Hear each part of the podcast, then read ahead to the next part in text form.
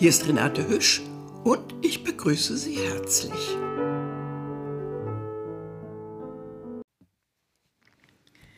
Rilke in zeitgenössischen Skizzen. Nehmen Sie sich Zeit und machen Sie es sich ganz einfach angenehm. So können Sie auch in unseren schnellen Zeiten verstehend, fühlend lauschen. Ich lese in kleinen Ausschnitten aus dem Gutenberg-Projekt also, hier sind wir. Zunächst bei einem unbekannten englischen Verfasser 1936 und dann hören wir Ausschnitte aus einer Abschiedsrede, gehalten im Münchner Staatstheater am 20. Februar 1927.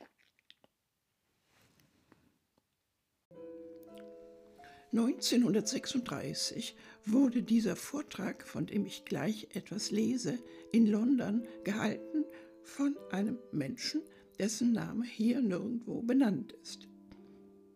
Also ich zitiere.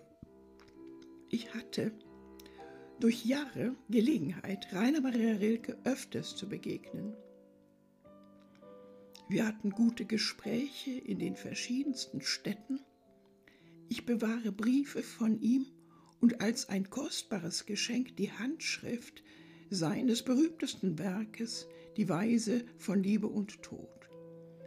Dennoch würde ich nicht wagen, mich vor Ihnen hier seinen Freund zu nennen, denn dazu war die Distanz des Respekts bei mir immer zu groß, und das Wort Freund in der deutschen Sprache drückt es eine intensivere, intimere Beziehung aus als das englische Wort friend. Es wird nur sparsam gegeben, weil es eine innerste Bindung bedingt. Eine Bindung, die Rilke selten irgendjemandem gewährte. Sie können in seinen Briefen sehen, dass er dieses Wort in 30 Jahren vielleicht nur zwei oder dreimal als Ansprache genommen hat. Und schon dies war für sein Wesen ungemein charakteristisch. Rilke hatte eine große Scheu vor ausgesprochenen, vor verratenen Gefühlen. Er liebte es, seine Person und sein Persönliches möglichst zu verbergen. Und wenn ich die vielen Menschen, denen ich im Laufe eines Lebens begegnet bin, mir vor das innere Auge stelle, so kann ich mich keines erinnern, dem es gelungen war, mit seinem Äußeren so unauffällig zu bleiben wie Rilke. Es gibt andere Dichter, die sich eine Maske schaffen zur Abwehr gegen den Andrang der Welt. Eine Maske von Hochmut, von Härte. Es gibt Dichter, die um ihrer Arbeit willen ganz in ihr Werk flüchten, sich abschließen und unzugänglich werden. Bei Rilke war nichts von alledem. Er sah viele Menschen, er reiste durch alle Städte, aber sein Schutz war seine völlige Unauffälligkeit, eine unbeschreibbare Art von Stille und Leise sein, die um ihn eine Aura der Unberührbarkeit schuf. In einem Eisenbahnzug in einem Restaurant, einem Konzert wäre er niemals aufgefallen. Er trug die einfachste, aber sehr saubere und geschmackvolle Kleidung. Er vermied jedes Attribut, welches das Dichterische betonen konnte.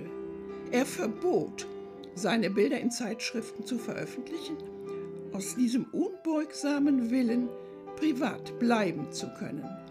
Ein Mensch unter den anderen, denn er wollte beobachten können, statt beobachtet zu werden.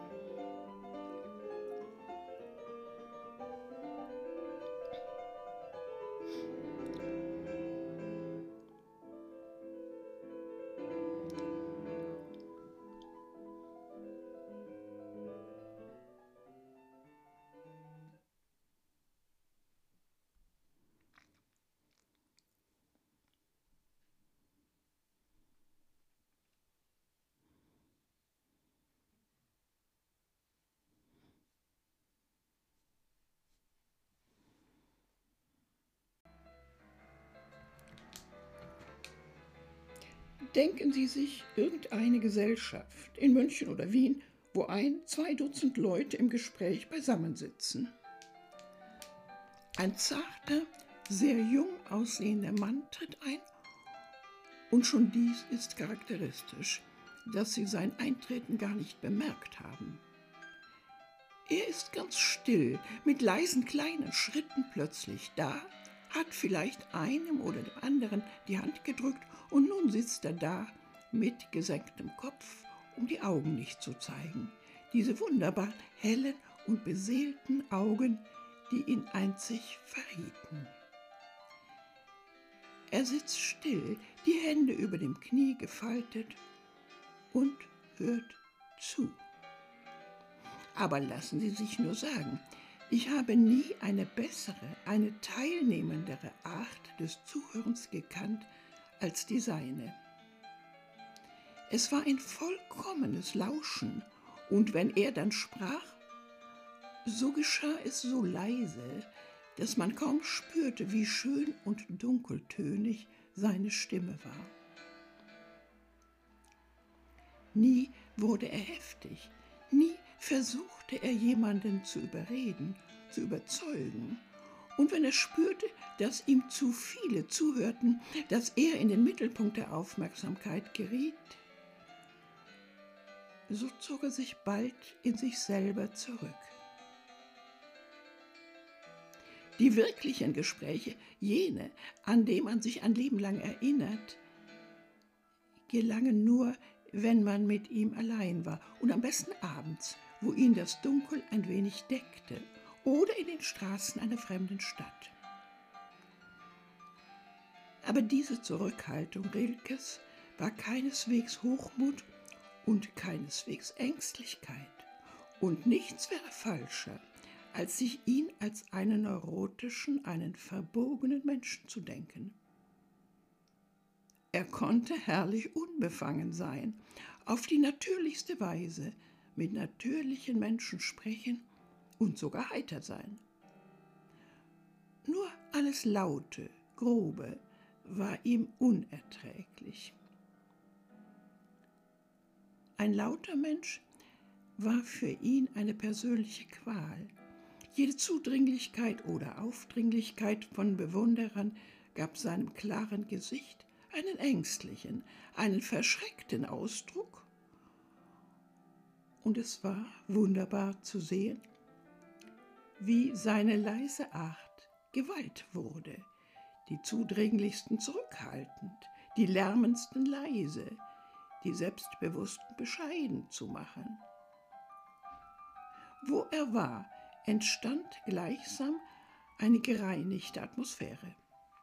Ich glaube, dass nie in seiner Gegenwart jemand ein unanständiges oder grobes Wort gesagt hat, niemand den Mut gehabt hat, literarischen Gossip oder Gehässigkeiten zu erzählen.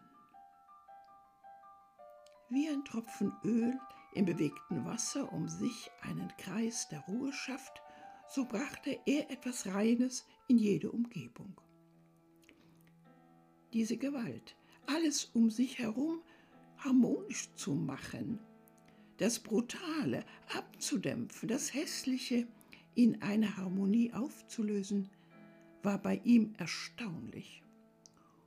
Und wie und so, wie den Menschen, solange sie um ihn waren, verstand er auch jeden Raum, jeder Wohnung, in der er wohnte, sofort ein Zeichen aufzuprägen. Und er wohnte meist in schlimmen Wohnungen, da er arm war.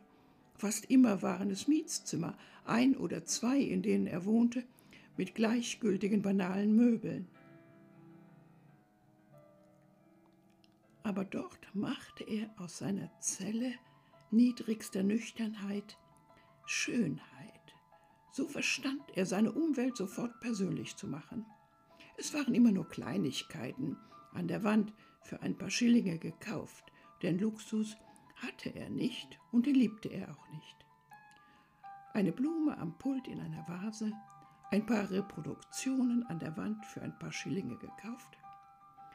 Aber er wusste diese Dinge anzuordnen, mit einer Sauberkeit und Systematik, dass sofort völlige Ordnung in einem solchen Raume war. Er neutralisierte das Fremde durch diese innere Harmonie. Alles, was er um sich hatte, musste nicht schön sein, nicht kostbar, aber es musste in seiner Form vollendet sein, denn er, der Formkünstler, ertrug auch im äußeren Leben nicht das Formlose, das Chaotische, das Zufällige, das Ungeordnete. Wenn er einen Brief schrieb mit seiner schönen, runden, aufrechten Schrift, so durfte es keine Korrektur darin geben, keinen Tintenfleck. Mitleidslos zerriss er jeden Brief, in dem ihm die Feder ausgeglitten war, und schrieb ihn nochmals von Anfang bis zu Ende. Wenn man ihm ein Buch geliehen hatte und er gab es zurück, so war es geradezu zärtlich in sein Papier gewickelt und irgendein farbiges, dünnes Band umschnürte es und eine Blume lag dabei oder ein besonderes Wort. Sein Koffer, wenn er reiste, war ein Kunstwerk der Ordnung und so verstand er jeder Kleinigkeit an einer verborgenen, unauffälligen Stelle sein Zeichen aufzuprägen. Eine gewisse Abgestimmtheit, um sich zu schaffen, war ihm ein Bedürfnis. Gleichsam eine Luftschicht um sich zu haben, so wie sie in Indien einerseits die Heiligen haben und andererseits die Menschen der niedrigsten Kaste, die Unberührbaren, die niemand am Ärmel zu streifen wagt. Es war dies nur eine ganz dünne Schicht. Man konnte dahinter die Wärme seines Wesens spüren. Und doch bewahrte sie undurchdringlich das Reine und Persönliche in ihm, wie die Schale der Frucht. Und sie bewahrte, was ihm das Wichtigste war, die Freiheit des Lebens.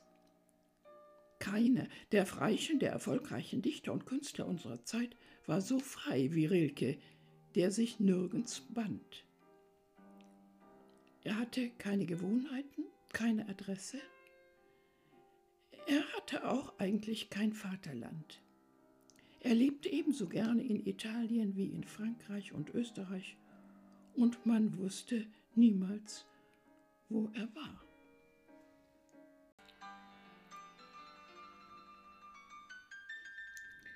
Es war rührend, mit welcher Demut er sich einem Dichter wie Paul Valéry unterordnete, wie er ihm durch Übersetzung diente und ein 50-Jähriger von dem 55-Jährigen sprach wie von einem unerreichbaren Meister. Bewundern, das war sein Glück. Und es war nötig in den letzten Jahren seines Lebens, denn dies ersparen Sie mir zu beschreiben, wie dieser Mensch litt unter dem Kriege und unter der Zeit nach dem Kriege, als die Welt blutgierig war, hässlich, roh, barbarisch, als die Stille, die er um sich schaffen wollte, nicht mehr möglich war. Und nie werde ich vergessen die Verstörung in seinem Wesen, als ich ihn in Uniform sah. Jahre und Jahre der inneren Lähmung musste er überwinden, ehe er wieder einen Vers schreiben konnte. Aber dann war es jene Vollendung der Duineser Elegien.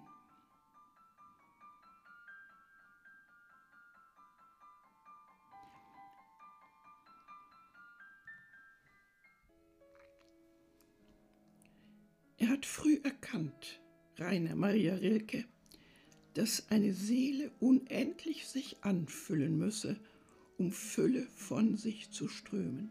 Er hat früh gewusst, dass der Dichter und gerade er sammeln müsse und seine Sinne schwärmen lassen wie Bienen, damit der goldene Seim des Gedichtes schwer durchsichtig und flüssig sich forme. Keiner von allen lyrischen Dichtern der Zeit vielleicht keiner hat den Entgelt, den Ungeheuren, um die Vollendung sich höher angesetzt und vollgültiger gezahlt als er, der in seinem Malte Lauritz Brigge die anspruchsvolle aller Formeln für das Gesicht hingestaltet, Dort heißt es, Verse sind nicht, wie die Leute meinen, Gefühle, die hat man früh genug.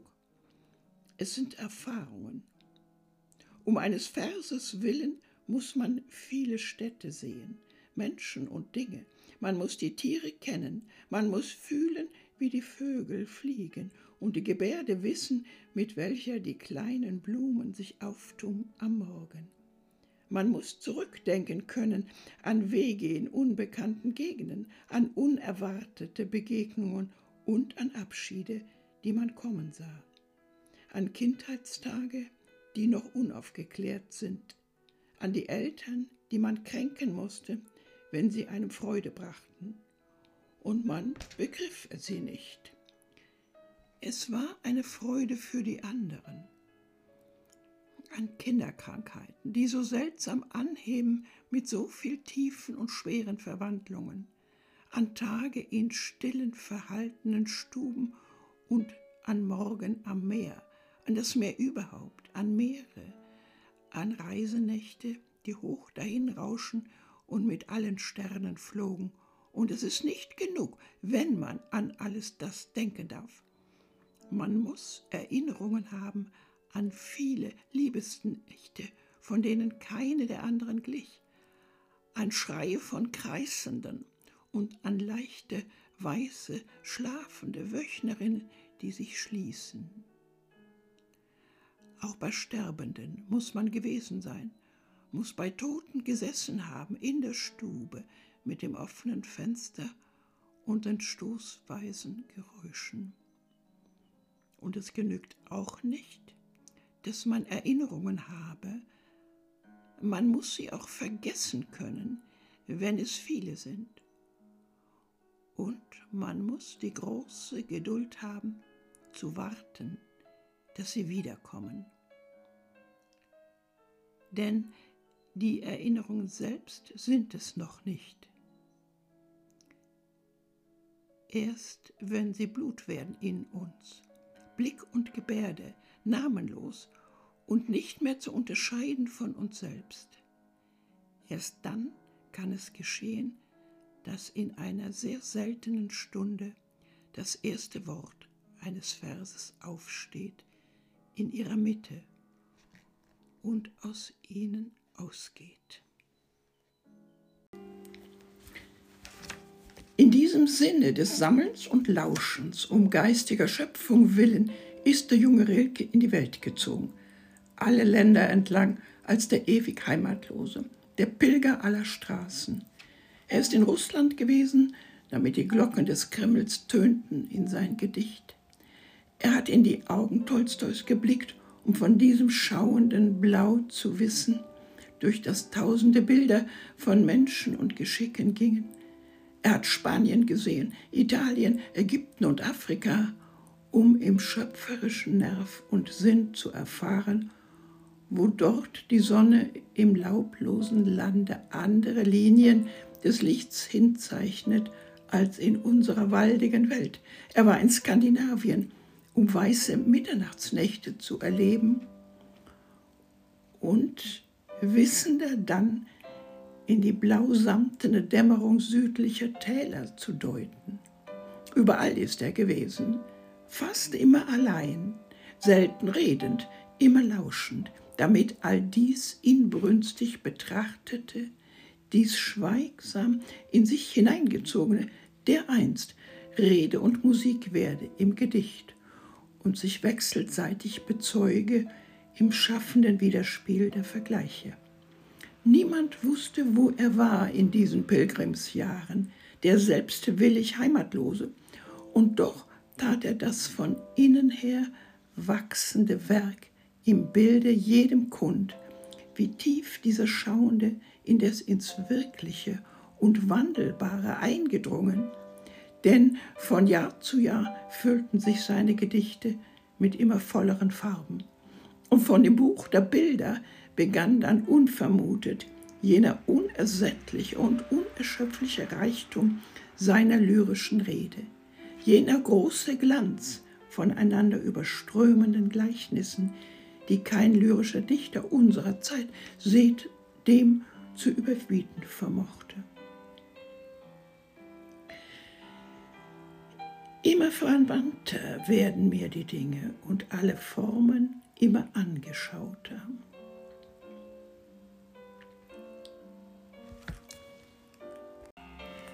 Derart war diesem unermüdlich Suchenden gelungen, die vieldeutige Welt abermals in neue, unvermutete Ordnung zu binden.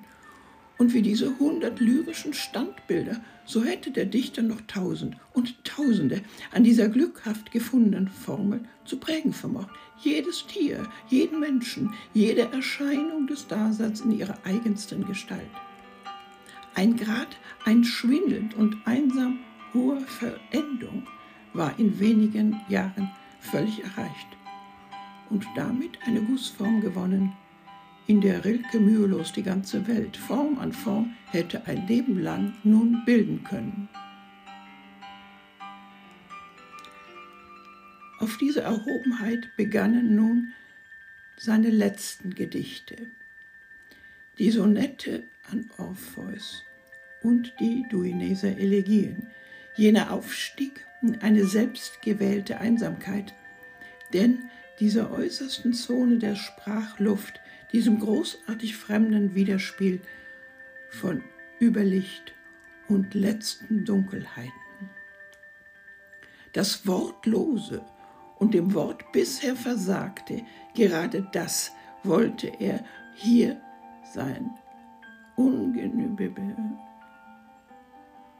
Jetzt habe ich die Zeile verpasst.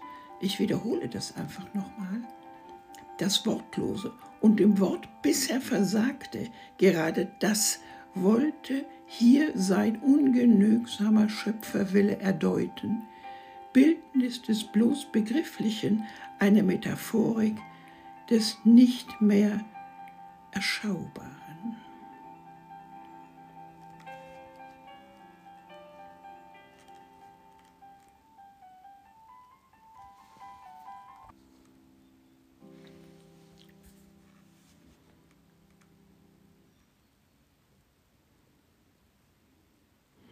Es war bereits der Dialog mit dem Unendlichen, der hier anhub, brüderliche Gegenrede mit dem Tode, seinem eigenen lang bereiteten und nun reif gewordenen Tod, der fordernd sein Auge zu dem Suchenden aus dem Dunkel erhob. Dies war sein letzter Aufstieg.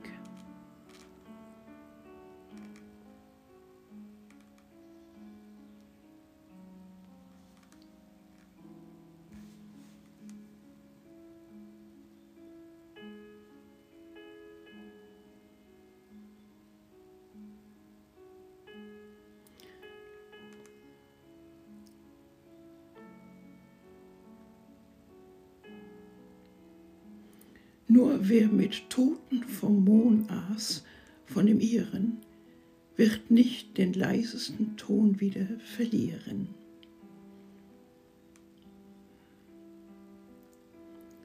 So hören wir ihn in Malte Lauritz Brigge über den Fremdentod sagen. Und wir hören sein Requiem was waren sie denn, wenn nicht vorausgesehnter Grabgesang und Anruf des eigenen Todes?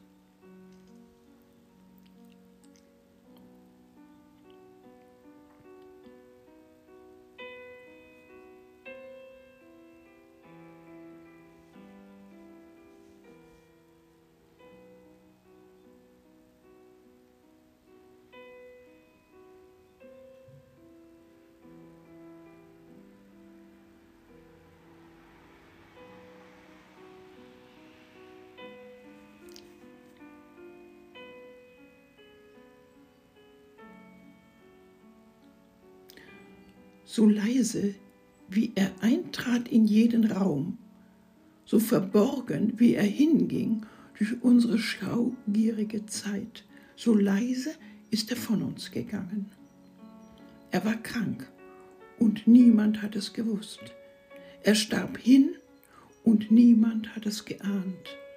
Auch das Geheimnis seines Leidens, seines Krankseins, seines Sterbens, auch dies nahm er ganz in sich hinein um es dichterhaft und schön zu gestalten, um auch dieses letzte und lang vorbereitete Werk rein zu vollenden, seinen eigenen Tod.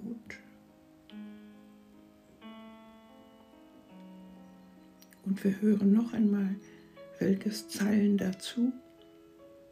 Nur wer mit Toten vom Mohn aß, von dem ihren, wer nicht den leisesten Ton wieder verlieren.